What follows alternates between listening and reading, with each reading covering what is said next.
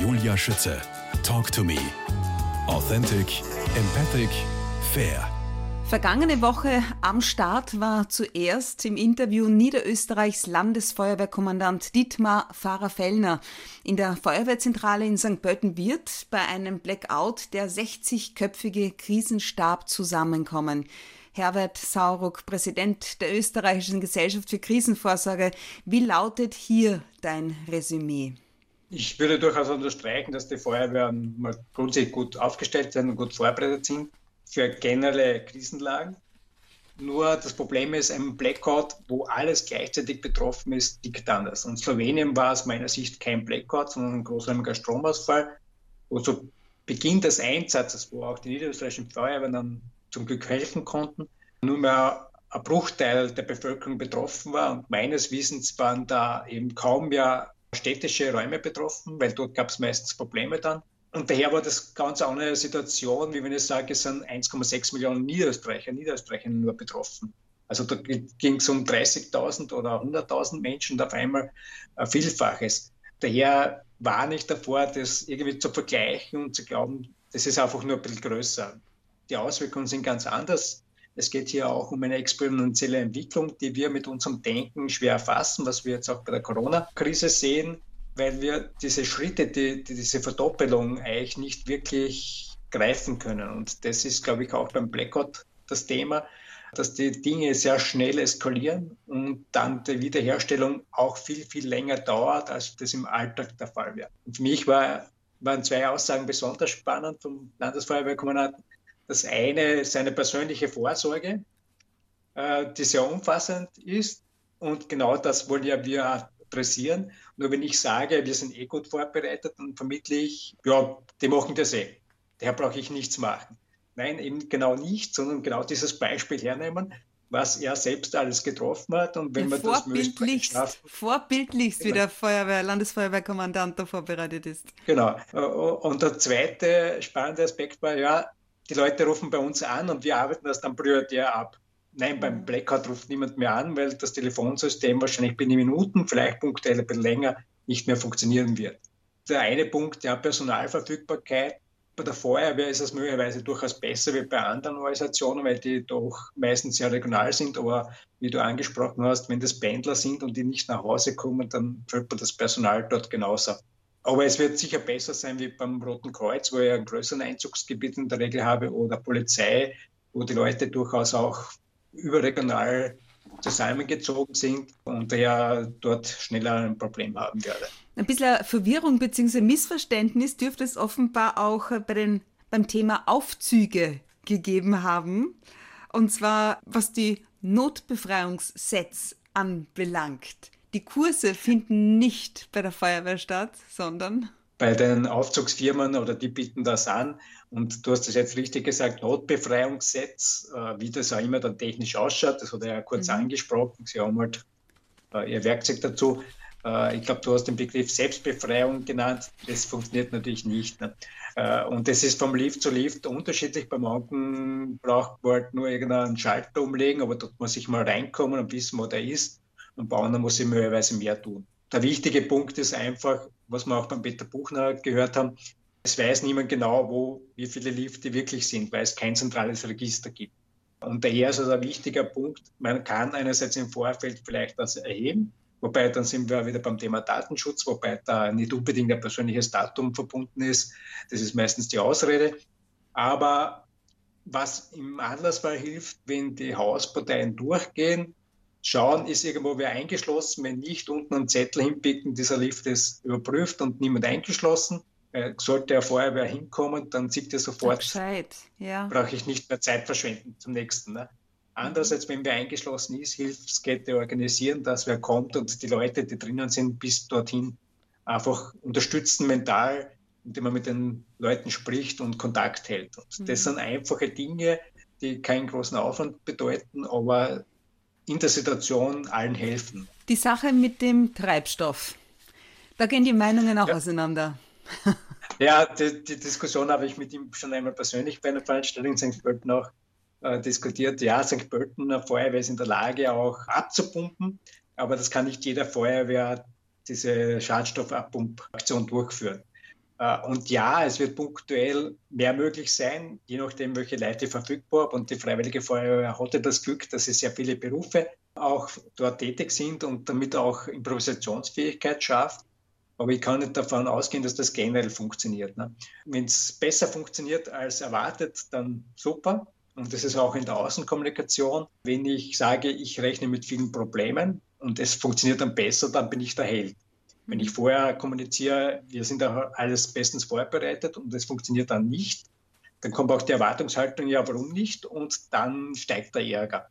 Und ich glaube, dass man dem vorbeugen kann, weil auf so ein Szenario kann man nicht genug vorbereiten als organisierte Hilfe, weil das einfach nicht leistbar ist und auch nicht alles absicherbar ist. Und der ist also wichtig zu kommunizieren und diese falschen Erwartungen auch entgegenzutreten, zu sagen, wenn das eintritt, dann sind auch wir überfordert. Wir werden versuchen, unser Bestes zu geben, wie im Alltag auch, aber rechnet nicht damit, dass es funktioniert. Und damit habe ich schon eine ganz andere Erwartungen das ganze Thema. Heute vor einer Woche, am Freitag, hatte ich ÖBB-Boss Andreas Matte im exklusiven Interview bei Julia Schütze Talk to Me. Die ÖBB sind Österreichs größtes Klimaschutzunternehmen. Zuerst einmal, welche Bedeutung haben Sie damit aus deiner Sicht? Stichwort Krisenvorsorge für uns Österreicherinnen und Österreicher. Die erste Aussage war, wir können einen Grundbetrieb aufrechterhalten. Das hat mich überrascht, weil das hat nicht meinem Wissensstand entsprochen. Und dann bei Minute 14 ist dann doch gekommen, wir sind in der Lage, die Züge nach und nach, also einzeln in die Bahnhöfe zu ziehen. Und das ist die wichtige Botschaft, die schon sehr viel wert ist, weil ich nicht sicher bin, ob das in Deutschland wirklich funktionieren würde. Aber das versuche ich auch gerade abzuklären, weil ich dort auch Kontakte habe. Äh, aber wenn es uns gelingt, zumindest die meisten Züge in Bahnhöfe zu ziehen, dann ist schon den meisten Menschen geholfen, dass sie nicht auf irgendwo freier Strecke irgendwo stecken bleiben und keine Hilfe erwarten können oder sehr aufwendig die Hilfe zu organisieren ist. Wobei das, wie auch gesagt, in St. Pölten, wenn ich dort mit auf einmal tausenden zusätzlichen Menschen zu rechnen habe, das auch eine Herausforderung wird. Aber das ist leichter wie im freien Feld. Daher ist es, glaube ich, wichtig auch hier zu sagen, ja, wir können das, das wird uns hoffentlich gelingen. Aber dieses, dieser Erstgeschmack, ja, wir halten die Versorgung aufrecht mit 1400 Güterzügen, das wird nicht funktionieren, weil 30 Prozent des Stroms, der selbst erzeugt wird, der wird nur dafür verwendet, damit die Fahrleitungen betrieben werden können. Aber die ganzen Sicherheitseinrichtungen, die Bahnhöfe, die Infrastruktur, das hängt am öffentlichen Netz und das funktioniert eben nicht. Und daher kann der Zug nur auf Sichtverbindung fahren, also in Schrittgeschwindigkeit fahren und damit ist kein Betrieb mehr möglich. Außer man bereitet vielleicht wirklich mehr vor, aber das wird halt auch wieder sehr aufwendig und schwierig werden. Den Blackout-Schwerpunkt komplett gemacht hat diese Woche am Mittwoch der Landespolizeidirektor für das Bundesland Niederösterreich und zwar Franz Popp. Wo du im Opener-Interview gemeint hast, auf die Exekutive kommen besondere Herausforderungen zu im Falle eines Blackouts. Was sagst du jetzt? Ja, er wurde auch ein recht optimistisches Bild gezeichnet. Das ist auch meine Erfahrung, auch in anderen Bundesländern, dass man irgendwo die Erwartungshaltung hat, das ist alles vorbereitet und es geht alles. Wenn ich da mit der Basis spreche, also mit den Polizistinnen und Polizisten auf der Straße oder auch mittleren Führungsebenen, dann stelle ich sehr schnell fest, dass da wenig Wissen zu dem Thema ist. Und gerade er hat auch richtig angesprochen, die Eigenversorgung ist Eigenverantwortung. Und wenn ich das aber nicht vorher klar kommuniziere an alle, ihr müsst euch dann selbst versorgen. Dass die einfach immer was im Spind haben, ne? die ja, Polizistinnen und Polizisten. Von, genau, oder was mitnehmen, weil die ja nicht gleich um die Ecke wohnen wieder. Ne? Mhm. Äh, dann glaube ich, wird das sehr schwierig werden, weil wir wissen, Flugsicherheit, wenn ich das Sicherheitsbriefing bekomme, die Aussage ist immer, wenn der Sauerstoff in der Kabine ausfällt und die Masken fallen herunter, dann muss ich zuerst auf mich schauen, damit ich mal handlungsfähig halte und dann auf meine Nachbarn. Und das ist da auch, wenn ich zuerst erst mich selbst versorgen muss, dann habe ich keine freien Kapazitäten, um anderen zu helfen. Und daher, glaube ich, ist da schon ein bisschen mehr noch notwendig. Wie schon angesprochen, die Kommunikation, wenn das nicht vorbereitet ist und jeder weiß, was jetzt zu tun ist und jeder fragt zurück, was darf jetzt tun oder was darf jetzt nicht mehr tun, dann wird das einfach überlastet sein und nicht funktionieren. Und was ich auch richtig sage, man kann das ganze Szenario natürlich nicht üben, aber alles, was ich nicht übe, wird nicht funktionieren. Das ist einfach Binsenweisheit, Feuerwehr weiß das sehr gut. Als Offizier weiß ich das natürlich auch. Daher muss ich einfach gewisse Teilaspekte üben und nicht nur Führungsprozesse, aber das habe ich auch schon in wichtigen Unternehmen erlebt, die gesagt haben, ja, wir haben schon Übungen gemacht als Krisenstab. Dann frage ich immer, und das Personal weiß das auch Bescheid? Und dann kommt meist irgendwie verzögert, na, die wissen eigentlich noch nichts. Ne? Dann sage ich, ja, du machst ja tolle Übungen am Tisch, aber draußen funktioniert es nicht.